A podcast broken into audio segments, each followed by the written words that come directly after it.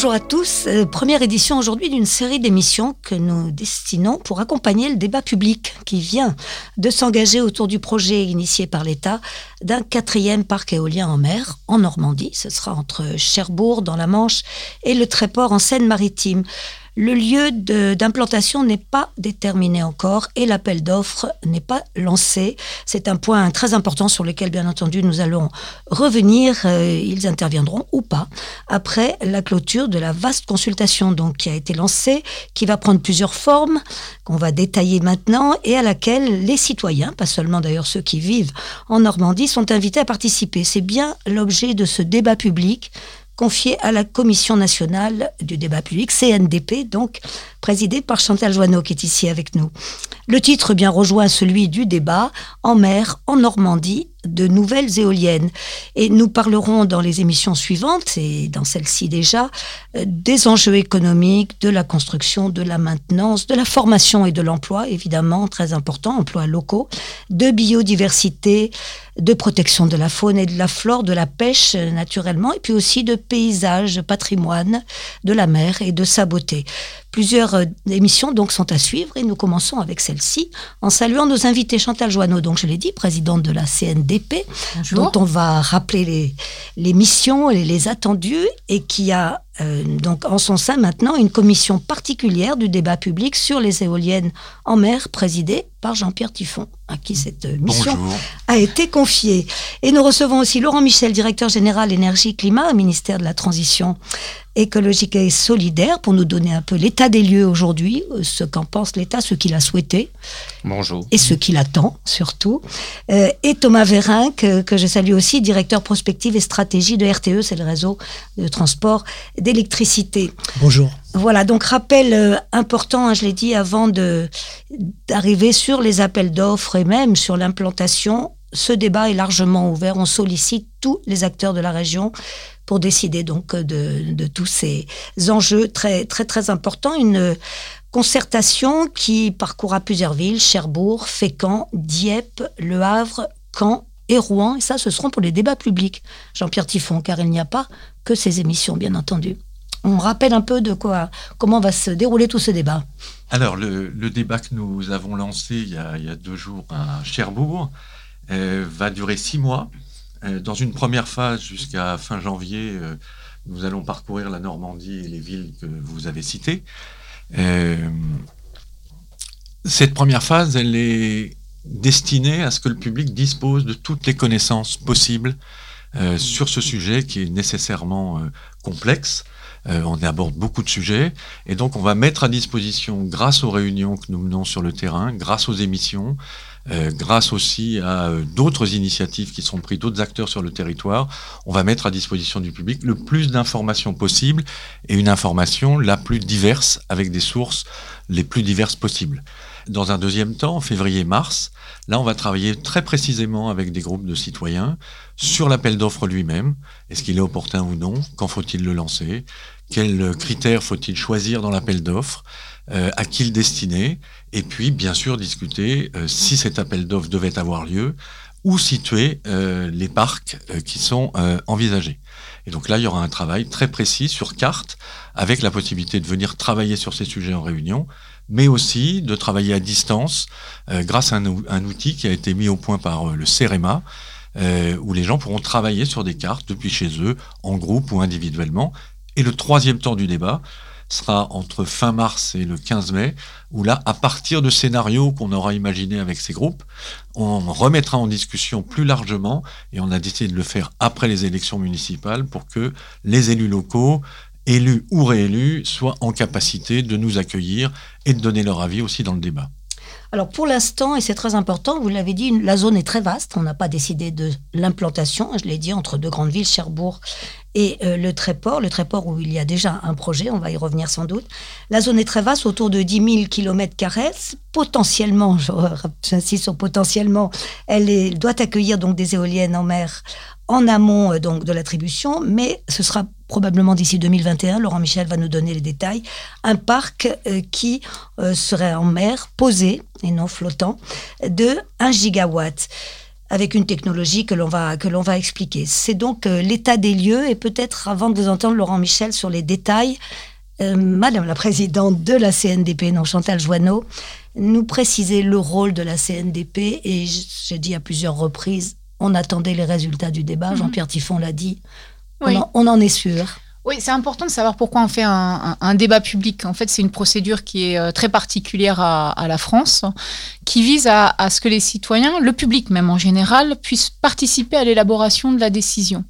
Et pour ce faire, il y a 25 ans, on a eu cette idée d'associer le public, mais le plus tôt possible dans la décision, à un moment où toutes les options sont ouvertes, y compris celle de faire ou de ne pas faire. Hein. On interroge toujours l'opportunité du, projet. Euh, et, le public est libre de se saisir de toutes les questions. L'objectif, en fait, pour nous, c'est que les, citoyens expriment leurs inquiétudes, leurs attentes, leurs espoirs, qu'on fasse le tour des arguments et qu'on donne cette photographie la plus complète et la plus sincère aux décideurs pour qu'ensuite ils prennent une décision la plus, euh, la plus. Donc notre rôle à nous, Commission nationale, c'est un rôle de, tiers neutre. On est un garant neutre, on n'a aucun intérêt en particulier dans le projet, on n'est pas euh, dépendant du, ministère, donc on, on intervient pour garantir à toutes les parties prenantes que nous sommes ici sans intérêt lié, euh, pour euh, être le plus sincère possible dans l'organisation de la participation du débat public, mais aussi dans la restitution de ces travaux. Avec quand même un point principal que j'ai déjà rappelé en, ouverture, mais vous pouvez peut-être le, le confirmer, le préciser. C'est quand même la première fois que l'on intervient mm. avant euh, le choix de l'implantation et avant l'appel d'offres. Les précédents, qui d'ailleurs avaient posé problème, hein, on le sait, il y a eu pas mal de, protestations et ça n'est pas tout à fait réglé pour la troisième implantation, celle du Tréport. Je crois qu'il y a des recours. Mm. Euh, c'était déjà, au fond, acté même si on a consulté le public. Auparavant, en fait, la procédure, elle, était faite malheureusement un petit peu à l'inverse, c'est-à-dire que euh, l'appel d'offres avait déjà été écrit, il avait déjà été attribué, et la participation du public intervenait ensuite. Donc, euh, le, champ de débat sur la localisation, sur les caractéristiques du projet était extrêmement fermé, ce qui créait des tensions fortes. Le public nous disant, euh, fixé, nous disant, bah, pourquoi est-ce que vous venez nous voir, puisque finalement, la plupart des grandes lignes sont déjà, sont déjà fixées, c'était difficile de faire bouger les les, lignes. Là, depuis ce qu'on appelle la loi, euh, la loi ESSOC, à l'inverse, on, intervient, la, procédure a été remise entre guillemets dans le bon sens et le public intervient le plus tôt possible. Parce que c'est à ce moment-là que la participation du public est vraiment utile pour le décideur. Laurent Michel, euh, vous confirmez bien sûr, donc l'État évidemment souhaite ce débat, l'a initié. Quelles sont les attentes aujourd'hui? Car ça peut venir contrarier évidemment un projet qui est déjà euh, bien réfléchi.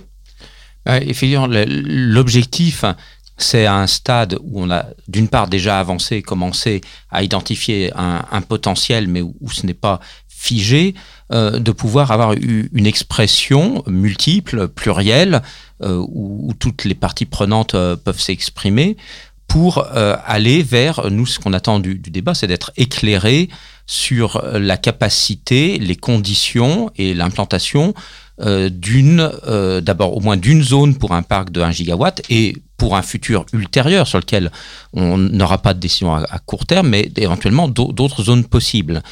Euh, alors, sachant qu'on est effectivement dans le contexte où on estime que l'éolien en mer est une solution d'avenir pour produire de l'électricité décarbonée avec des coûts intéressants, avec un potentiel industriel français, avec des potentiels identifiés sur tout le territoire, euh, avec des avantages et inconvénients évidemment diversifiés, et où on a déjà un premier travail de concertation qui a été fait. Parce qu'on n'allait pas partir en disant ça peut être partout dans la Manche? Bien sûr, vous avez délimité cette zone, mais très vaste. Il y, a, il y a eu une zone effectivement très vaste, délimitée dans le cadre de ce qu'on a appelé euh, le débat, le document pardon stratégique de façade qui a été approuvé par le préfet maritime et le préfet de région Normandie après une concertation avec les acteurs où déjà on a posé un certain nombre de, questions, les, usages maritimes, la biodiversité, le potentiel de vent, est-ce que les fonds marins sont possibles? Donc le champ est un peu restreint, mais je crois, comme vous l'avez dit, des zones plusieurs milliers de kilomètres carrés, alors qu'à la fin, on a besoin de 300 kilomètres carrés en gros pour faire un parc de 1 gigawatt.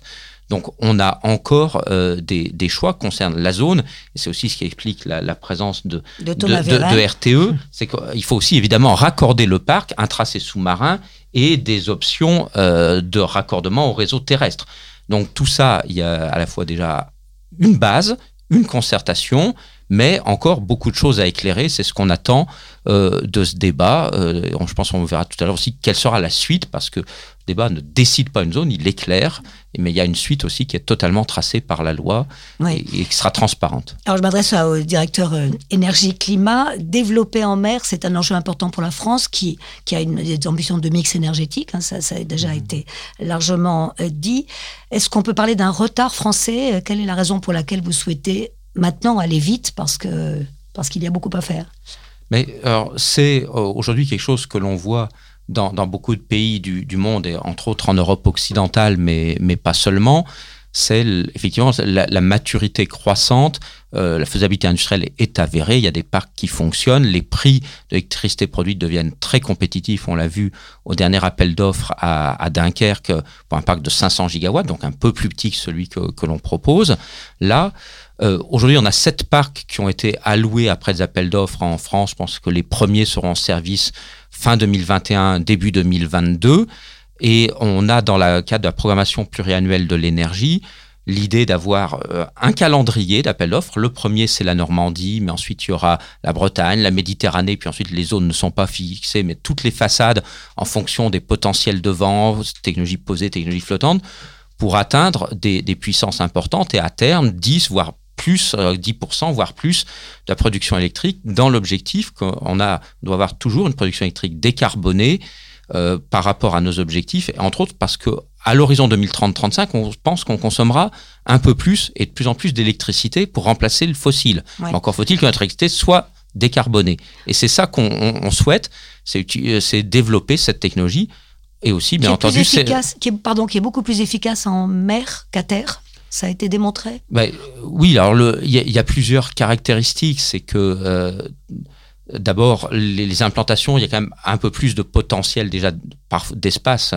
Il y a le vent est plus régulier en moyenne. Alors après, il y a des études de vent à faire. Et, euh, le, vent en France est variable, mais euh, y il y a quand même plus de vent en moyenne, et donc ça tourne aussi plus longtemps en moyenne plutôt 4000 heures par an que 2500 heures en, France pour une éolienne euh, terrestre. Et donc, ça assure de l'électricité à la fois moins chère, et parce qu'aussi on a des éoliennes plus grosses, et tout enfin pas tout au long, mais sur des périodes beaucoup plus longues de l'année, ce qui est important, y compris pour les gestionnaires de réseau, pour assurer la fourniture en tout temps euh, sur le territoire. Ce qui est votre rôle, Thomas Véringue, donc directeur prospective stratégie CRTE, acheminer, c'est pas une masse à faire aussi, les câbles jusqu'à terre prévoir donc la place de l'éolien, son, son, rôle, enfin son utilisation, et trouver la bonne place de l'éolien en mer. Donc vous attendez beaucoup de ce débat, vous aussi? Est-ce que vous avez déjà fixé plus ou moins les zones euh, idéales? Alors, avant même de parler de, zones idéales, effectivement, euh, l'éolien en mer pose des questions passionnantes pour, euh, pour le système électrique, puisque le rôle de RTE, avant même de raccorder les futures éoliennes, c'est de faire fonctionner l'ensemble des ingrédients du mix puisque l'électricité a une caractéristique euh, particulière, c'est qu'à chaque seconde, on doit avoir exactement l'électricité consommée qui est égale à l'électricité produite. Et ça, c'est un premier enjeu pour nous, c'est d'analyser sur un horizon de temps, 5, 10, 15 ans, comment à ces horizons de temps-là, on va assurer l'équilibre entre la production et la consommation. Alors ça, c'est une des missions qui nous sont confiées par la loi euh, au, sein de, au sein de RTE, et ça ça montre que ce qui est intéressant pour nous, c'est bien évidemment euh, la question du développement de l'éolien offshore en Normandie, mais ce sont toutes les éoliennes offshore en, en, même temps que le solaire, l'évolution de la part du nucléaire, les moyens thermiques fossiles qui sont amenés à se réduire il n'y en a déjà plus beaucoup, comme le disait euh, Laurent Michel, mais qui sont amenés à décroître hein, dans, notre, euh, dans notre production d'électricité, et de faire en sorte que tout ça, ça marche bien ensemble. Et en fait, quand on est sur, le terrain, c'est, je dirais, la première le premier type de question qu'on nous pose, c'est ces éoliennes, euh, qu'est-ce qui va se passer quand elles vont fonctionner à plein, mais qu'est-ce qui va se passer aussi quand il n'y aura pas de vent?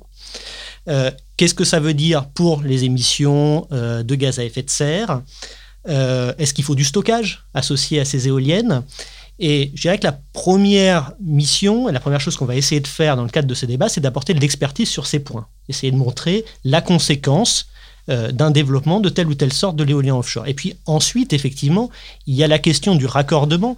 Et sur la question du raccordement, euh, RTE, depuis les lois hydrocarbures et ESSOC, est non seulement maître d'ouvrage, mais aussi porte le financement de, ces, de, de, ces, de ces raccordements. Et ce qui va nous importer là, c'est plutôt la question de la localisation.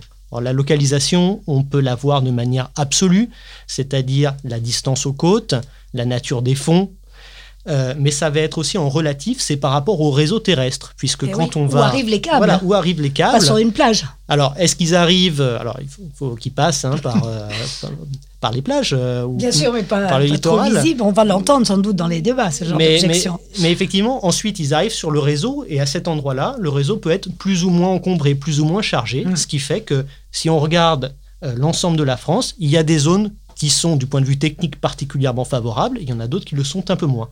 Et l'enjeu, ça va être de croiser ce type de contraintes avec celle d'occupation des sols, celle des besoins des citoyens, et de trouver les bons arbitrages collectifs en considérant l'ensemble de l'équation. Est-ce que par exemple, si euh, on peut mutualiser par exemple le raccordement, c'est mieux d'avoir euh, plusieurs éoliennes groupées? C'est aussi une des questions, hein, de, les, de les grouper en évitant le mitage, je sais, dans, les, dans le projet. Le ah. raccordement est hmm. moins onéreux si on le fait avec plusieurs euh, câbles à la fois Alors tout à fait, c'est possible. En septembre dernier, nous avons. C'est une des objections, hein, coup, oui. oui. nous avons publié un schéma décennal de développement du réseau, donc euh, sur toute la France, dans lequel on dit si jamais on doit développer de manière importante, et je crois que c'est l'idée, euh, l'éolien en mer, alors il faut se poser la question de savoir si on ne peut pas utiliser des raccordements mutualisés. Parce que des raccordements mutualisés, ça va signifier probablement un coût inférieur, euh, on va faire des sortes de hubs. Et puis également, ça va être moins d'atterrage, moins de zones par lesquelles on va eh, devoir passer pour, euh, pour raccorder les éoliennes offshore au réseau national.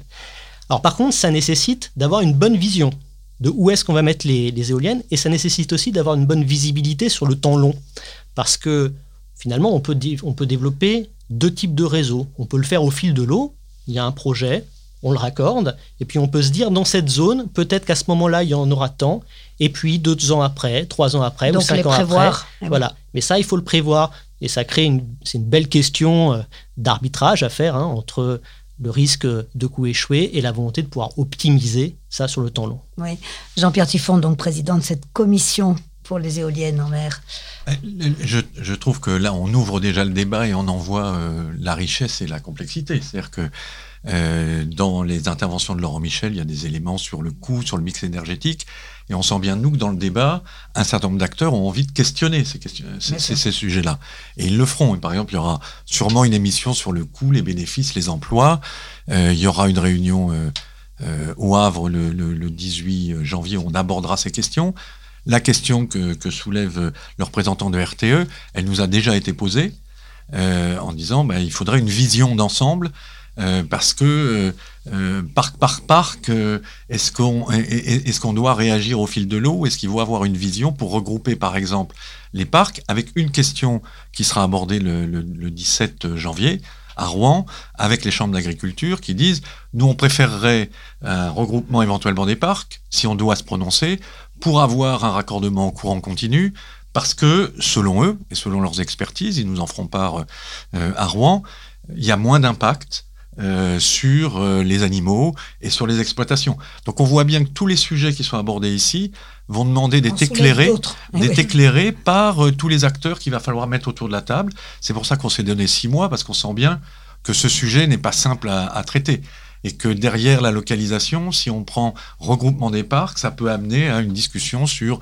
le type de raccordement, courant continu, courant alternatif, avec d'autres impacts, par exemple sur le monde agricole. On va pas lancer le débat ce soir, euh, mais voilà, nous, l'état d'esprit dans lequel on est, c'est d'aborder toutes les questions qui sont euh, euh, derrière ce projet avec tous les acteurs qui peuvent amener de l'information et de la connaissance au public. Oui, vous faites bien de citer quelques exemples hein, des débats que vous aurez déjà en public dans les villes où vous vous rendez et que nous allons avoir, nous, dans ces émissions, puisque bien sûr, il sera question d'emploi, question très, très importante, j'imagine qu'elle vous est posée aussi, et euh, biodiversité, c'est-à-dire l'impact sur euh, les animaux, les ressources halieutiques et également sur la flore, enfin tous les sols marins.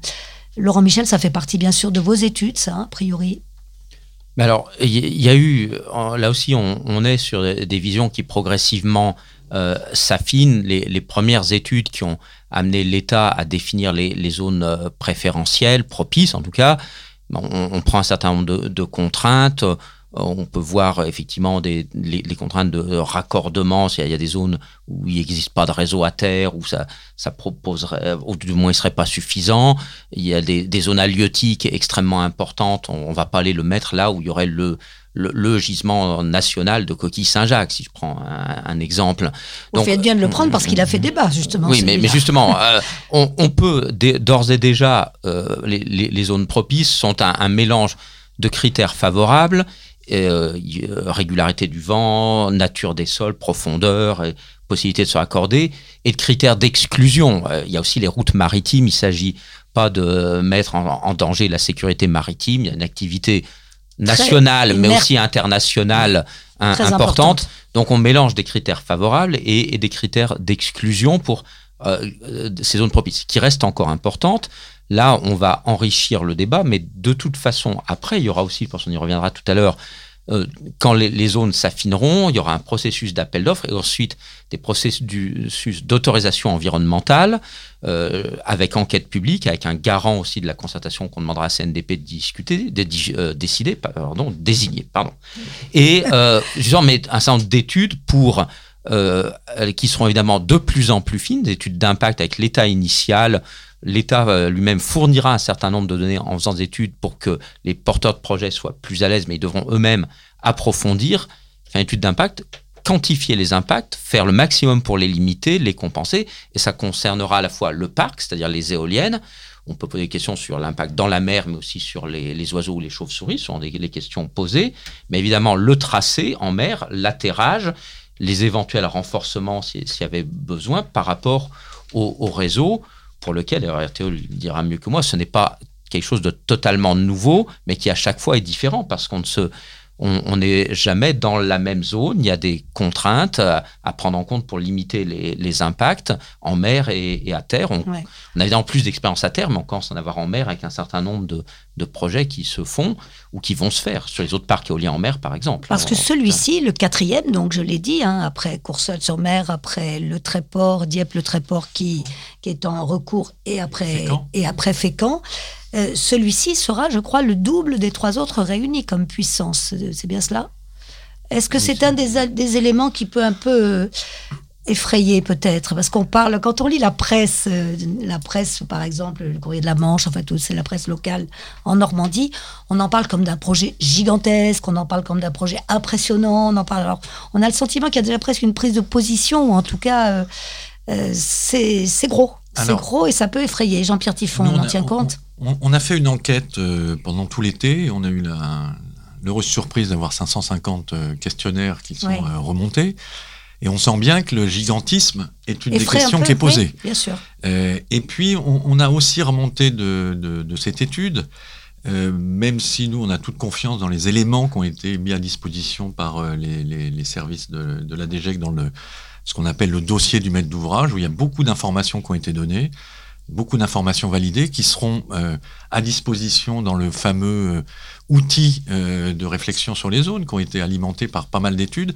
On a aussi pris conscience qu'il y a, je dirais pas une défiance, mais une interrogation du public sur la qualité des études. Alors, par exemple, j'ai un, un, souvenir où l'une des membres était euh, interroger des gens sur, sur le terrain cet été. On lui a dit euh, il faut euh, l'avis des scientifiques, mais rajoutez bien de scientifiques et mettez-le en majuscule indépendant. Donc on sent bien qu'il y a une interrogation. Donc c'est pour ça que dans cette première phase, nous on veut donner la parole aux associations qui ont travaillé, qui ont aussi de la connaissance, qui en ont accumulé depuis plusieurs années sur le sujet. Par exemple, à Fécamp, beaucoup d'associations viendront dire ce qu'elles ont appris depuis quelques années en, travaillant sur le sujet. Et puis, euh, on est en train de monter avec l'Université de Caen une réunion fin euh, janvier, où là, on va demander à toutes les équipes de recherche qui travaillent sur ces sujets d'éclairer euh, le débat, d'amener leurs connaissances avec les connaissances dont ils sont, entre guillemets, sûrs, et les domaines de connaissances qu'ils sont obligés de travailler. Parce que le public sent bien que installer un, outil industriel en mer, ça a forcément des impacts. Donc la question, c'est comment éclairer leurs réflexions. Chantal Joanneau, euh, ça c'est déjà arrivé lors de débats précédents. On sait que vous avez aussi euh, travaillé sur la programmation euh, donc de l'électricité, enfin tout les, de l'énergie en France. Euh, ce type de, de questions, oui, mais euh, est-ce que vous êtes vraiment dans la neutralité, comme, vous, comme vous le répétez beaucoup, ou est-ce qu'on met en doute parfois, effectivement euh, C'est systématique. Vous Voilà. êtes habitué à ce type de, C'est à ce systématique. type de questions, Euh, la, la- la question, On peut s'y euh, attendre la, encore la une question fois. de la neutralité sur l'organisation est assez systématique. C'est la raison pour laquelle on, on- on développe en fait des règles et des principes qu'on applique systématiquement aussi d'ailleurs, euh, où on coélabore euh, les modalités du débat, où euh, on, on- on fait en sorte, par exemple, sur les informations, qu'on ait plusieurs sources d'informations. Et surtout, nous, on ne se prononce jamais sur les, projets. C'est-à-dire qu'à la fin du débat, on va pas émettre un avis en disant c'est un bon ou un mauvais projet. D'ailleurs, la loi nous l'interdit. La loi nous oblige de rester totalement neutre et c'est une condition absolue pour que toutes les parties prenantes, les pour et les contre, viennent s'exprimer. Si jamais ils avaient le sentiment que nous, à la Commission nationale, on a déjà un avis qu'en plus on va l'exprimer à la fin, bah, par exemple, les anti Ou inviter des scientifiques qui. ou inviter qui des vont dans le sens scientifiques de ce qui est souhaité. qui vont dans un sens ou, ou pas dans un autre. D'ailleurs, quand on nous demande des expertises, on choisit avec les parties prenantes l'expert qui, euh, et on élabore même le cahier des charges pour qu'il n'y ait pas de contestation sur les conclusions de son, euh, de son expertise.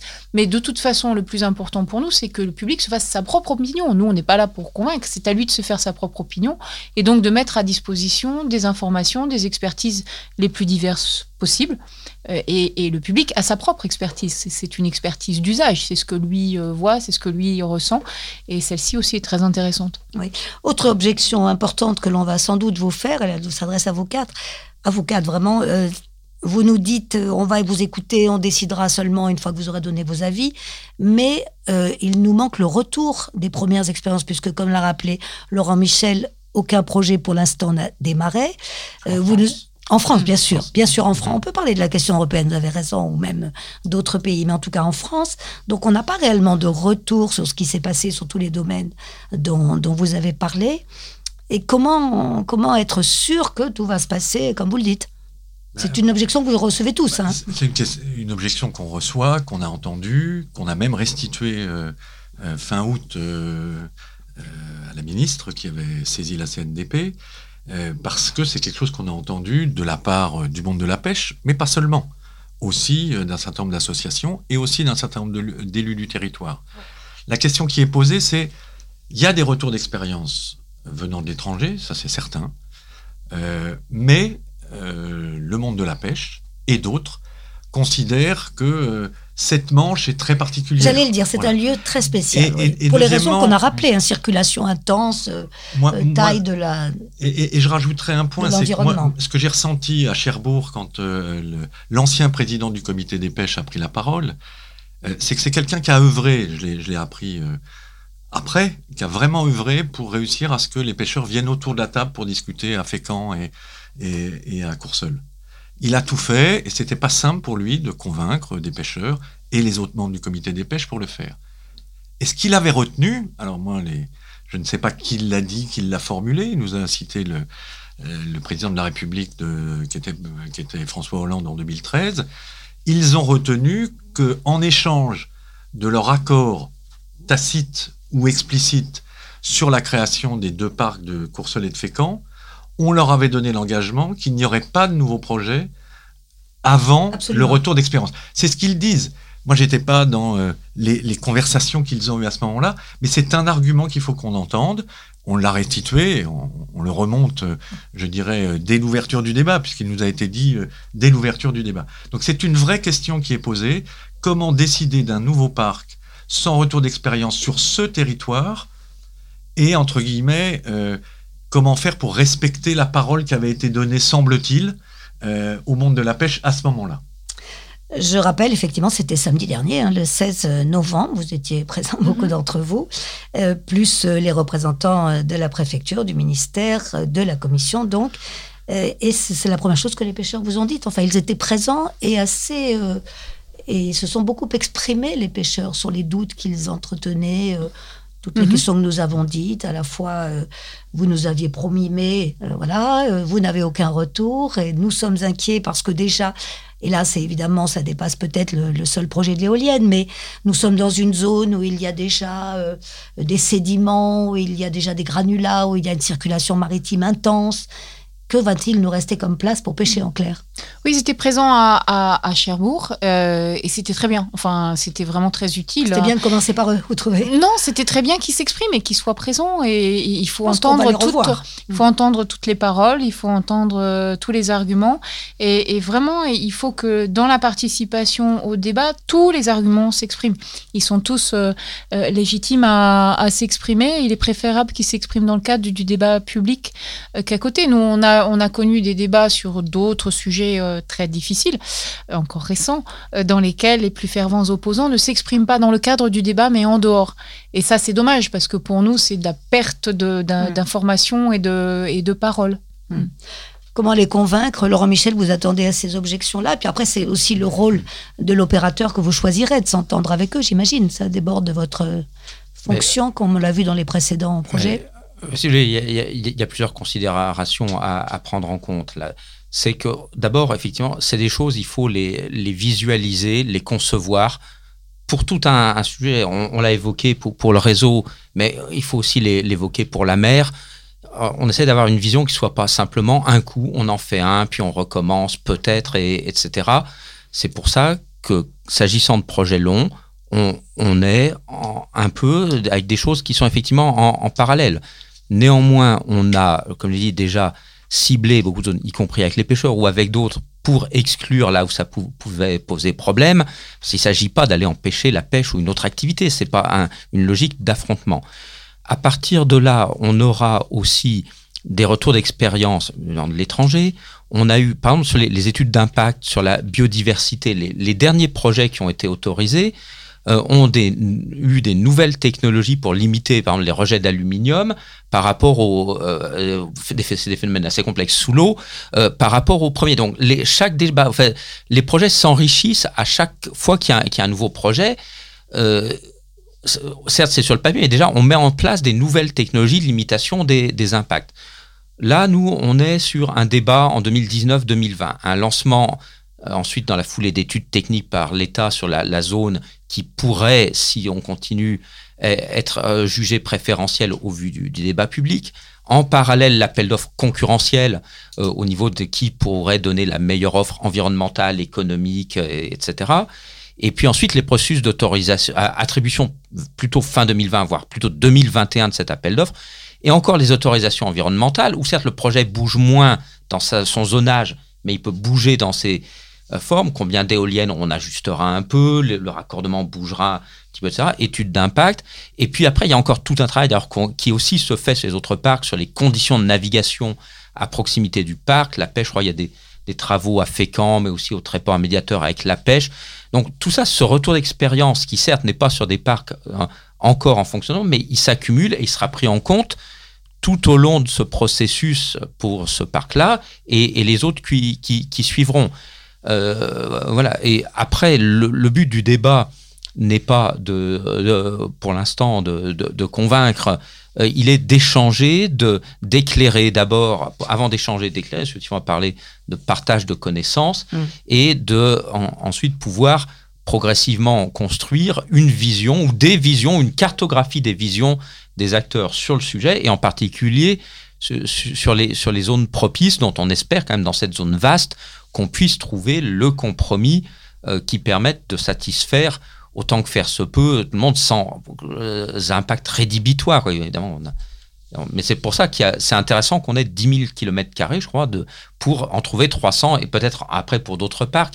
Et si on peut, d'ailleurs, c'est pour ça c'est une question qu'on a posée à CNDP, un parc et éventuellement la place pour d'autres, ça donnera, sans que ça donne une réponse, un éclairage sur le futur. Est-ce qu'un parc c'est faisable? Est-ce que deux c'est faisable ou pas? Ou bien est-ce qu'on s'arrête là? Euh, Thomas Vérinck en fait, Jean-Pierre Tifon pour conclure. C'est vraiment une question intéressante parce qu'elle ne se pose pas dans les mêmes termes dans les différents États. Euh, nos homologues belges, donc la Belgique, petite façade maritime, il n'y a quasiment pas le choix de la localisation. Euh, les Pays-Bas, pays qui planifient beaucoup, mais là encore avec une façade maritime relativement faible. Aujourd'hui, ce qu'on peut dire, c'est que certes, un gigawatt, c'est beaucoup, notamment par rapport à ce qui se passe en France, puisqu'en France, il y a aujourd'hui 3 gigawatts de parcs. Les, premiers appels d'offres, hein, ce sont 6 parcs de 500 mégawatts, donc ça fait 3 gigawatts, plus celui de Dunkerque euh, qui a été attribué en 2019. Donc 1 gigawatt par rapport à ça, ça peut apparaître important. Par rapport aux quantités qui sont en cours de, euh, de développement et qui sont déjà installées au Royaume-Uni, dans les pays, dans les pays du Nord, Danemark, etc. Non, ce sont des quantités qui ne sont pas importantes par rapport, par rapport à ce qui a déjà été fait. Parce qu'en fait, aujourd'hui, l'éolien offshore est en train de s'imposer comme une, façon de produire de l'énergie décarbonée euh, qui est en train d'être assez largement adoptée. Euh, Il y avait quand même pas mal de beaucoup de gens qui en doutent un peu hein, de son efficacité. Ça existe encore. Ah oui, oui. Assez largement, hein, si on ne consulte le dossier. Non, mais il faut être. Euh, on peut douter de toutes les technologies, à un moment ou à un autre. Certes, mais, effectivement, il y a quand même beaucoup de gens disent que le rapport qualité qualité efficacité n'est pas n'est pas là.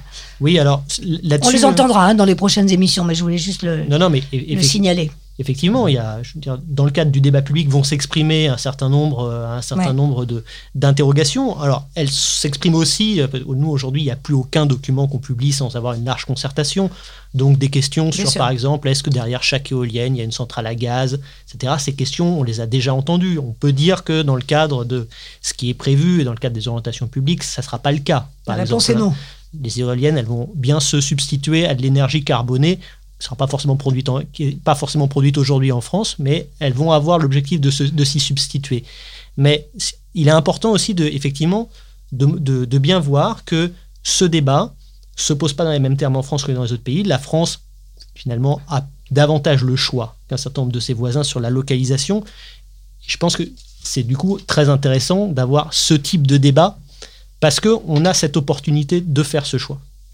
Jean-Pierre Tiffon sur ce point. Oui, je voulais réagir à, l'intervention de, euh, de, Laurent Michel. Je comprends très bien, qui dit on veut lancer l'appel d'offres euh, fin 2020, voire l'attribuer 2021. Moi, la question qu'on me pose et qu'on pose à tous les membres de la commission, c'est ben, en gros, est-ce que vous n'êtes pas là pour amuser la galerie alors que tout est déjà décidé? Et que l'appel d'offres, euh, en gros, c'est un rouleau compresseur. C'est une expression qu'on a beaucoup entendue de la part euh, euh, des membres de la commission quand ils vont sur le terrain. Et donc, la question, c'est si on discute de l'opportunité de cet appel d'offres, c'est dans la loi. On doit discuter de l'opportunité d'un projet. Ça veut dire qu'il faut laisser la question verte.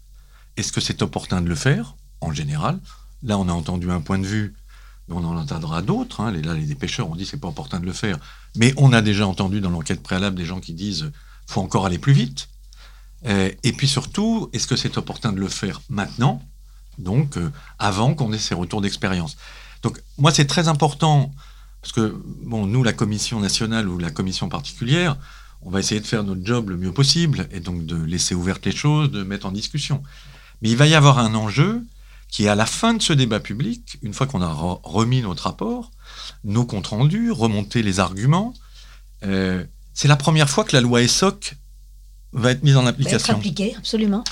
Il ne faudrait pas qu'à l'issue de ce débat public, les gens disent euh, Vous avez voté une loi il n'y a même pas 18 mois, et en gros, on a l'impression que ce processus ne sert à rien.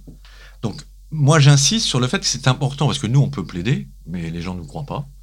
Ils attendent que ce soit l'État qui dise eh Oui, les choses sont ouvertes. Et éventuellement, ce que, ce que Laurent Michel a déjà dit une fois dans la presse en disant c'est pas mon option, mais cette option existe.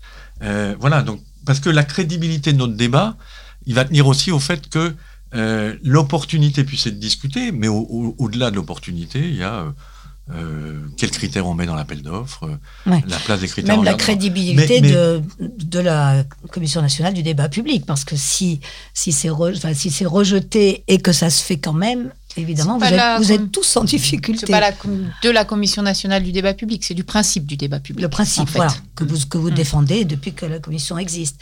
Euh, Laurent Michel, qu'est-ce qui se passe si c'est non, mais, Je crois que enfin, tout, ça n'est absolument pas contradictoire. Nous, et je crois qu'on ne peut pas. Euh, il y, a deux choses fondamentales. L'État, il a demandé parce que la loi lui, oblige, mais parce qu'en plus, c'est nous, c'est le ministère qui a fait changer cette loi pour que ça soit mis, comme l'a dit mm-hmm. Chantal Jauneau, dans le bon ordre. La loi, mais, et la loi, on en, les choses à la, la, loi, c'est extrêmement important, mais c'est pas quelque chose de, formel. On doit faire ce débat, on veut le faire, et on ne cache pas, parce qu'il y a une programmation pluriannuelle de l'énergie en projet qui va être adoptée, parce qu'il y a cet objectif d'énergie renouvelable, que le schéma, on va dire, nominal, si tout se passe bien, c'est l'avis de la commission à la fin du printemps, l'État devra faire une réponse argumentée pour dire qu'est-ce qu'on fait. Si la commission dit les zones là vont pas bien ou autre, et nous on dit on prend celle-là on devra motiver, ça sera public et on veillera, comme on l'a fait dans d'autres débats, à expliquer pourquoi on, fait ce choix. Et ensuite, euh, le processus, nous, on n'a jamais caché, et je crois que c'est important de le dire aux, gens qui vont débattre, que si on fait, c'est fin 2020, un débat public après les, pardon, un appel d'offres, etc., plus tout le processus des autorisations avec une enquête publique et un garant. Il est évident que euh, ça, c'est la vie, euh, on dirait, d'une démocratie quand même relativement participative, même si tout n'est pas parfait ni simple, que euh, un certain nombre d'options sont ouvertes. Ce que j'avais, pense, dit, M. faire allusion à la conférence de presse du lancement qu'on a tenue en commun. Nous, on pense que ça sera un échec collectif si on avait fait tout ce travail déjà de ciblage et, autres, et que ça ne marche pas. Mais et, si le débat est là, c'est pour éclairer les, décideurs, parce qu'il y a beaucoup de choses. Il y a, le zonage, il peut y avoir des conditions particulières, il peut y avoir des expressions sur les critères d'appel d'offres. Après, on ne peut pas faire n'importe quoi dans un appel d'offres, mais et il y, a, beaucoup de choses, et qui ne sont pas que des raffinements techniques de petites choses encore, qui, qui sont ouvertes. Je sais pas, dire, est-ce que c'est, euh, est-ce que c'est un, gigawatt? Est-ce que ce sera peut-être une zone un peu plus petite? Ou au On contraire, peut peut-être vous demander ça, par exemple, voilà que ce soit moins fort, ou, moins important. Ou au contraire, est-ce que finalement, est-ce qu'il y a ou pas? C'est une deuxième question qu'on pose. Est-ce qu'il y a la place ou pas pour plus? Et c'est important parce qu'on peut dire, si on fait plus à un endroit, ça veut dire qu'au moins on a une vision globale, etc. en un coup, et on va pas embêter entre guillemets ailleurs. Ou au contraire, on peut dire est-ce qu'il faut vraiment tout mettre à un seul endroit? Parce qu'à ce moment-là, ça fait un gros parc, des problèmes pour la biodiversité, etc. Donc, il y a encore beaucoup de choses qui sont ouvertes et on est les uns et les autres à essayer de, de concilier concertation, écoute des parties prenantes, une vision de planification. On, aimerait tous finalement savoir, savoir sur le long terme qu'est-ce qui serait le plus acceptable et euh, au plan économique, biodiversité, pêche, paysage, tourisme etc. Et il faut le construire, pas au coup par coup. Pour ça qu'on ne, on ne cache pas derrière cas, c'est pas, on n'est pas faire une concertation pour une zone propice. On est pour, dans l'idée de lancer un appel d'offres. Mais ça sera étudié et je peux vous garantir, c'est des dossiers qui remontent à très haut niveau dans, dans ces cas-là, les, les, conclusions d'un débat public comme ça pour la, la décision ultime de, de l'État d'avancer ou pas. On vous croit. En mer, en Normandie, de nouvelles éoliennes, c'est bien entendu un point d'interrogation.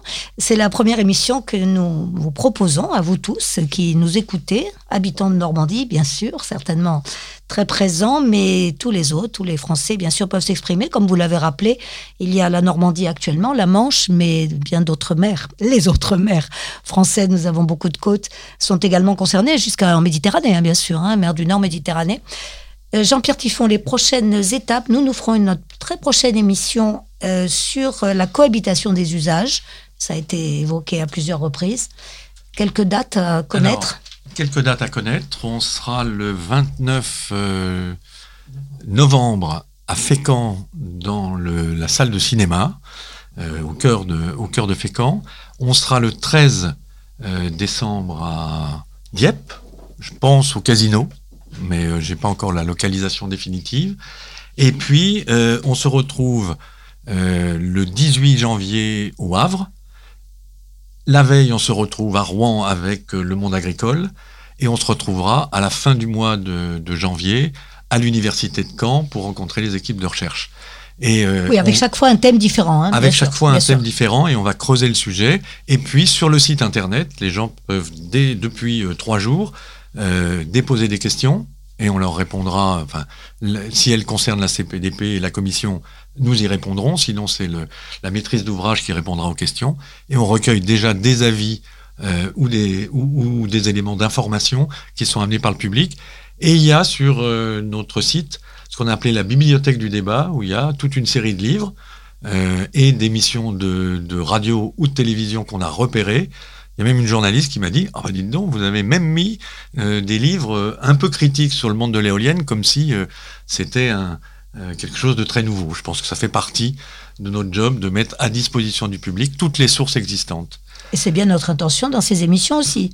Et c'est bien notre intention dans cette émission aussi. Voilà, donc on vous donne tous, euh, on vous donne tous rendez-vous à la prochaine émission qui sera très bientôt. On peut pas peut-être avancer une date tout de suite, mais comme le, le site est très actif, on les consultera en ligne avec tout ce que vous venez de, de nous annoncer. Merci à Chantal Joanneau, présidente de la CNDP, d'être venue nous trouver. Jean-Pierre Tiffon va certainement vous retrouver au cours de tous ces débats, puisque vous parcourez la France, comme vous l'avez dit. Laurent Michel, donc directeur euh, de la direction énergie-climat au ministère, et Thomas Vérinck pour RTE, directeur prospective et stratégie RTE, c'est les transports, réseau de transport d'électricité, des très lourds câbles qu'il va bien falloir ramener à terre. Merci à tous, à la prochaine émission.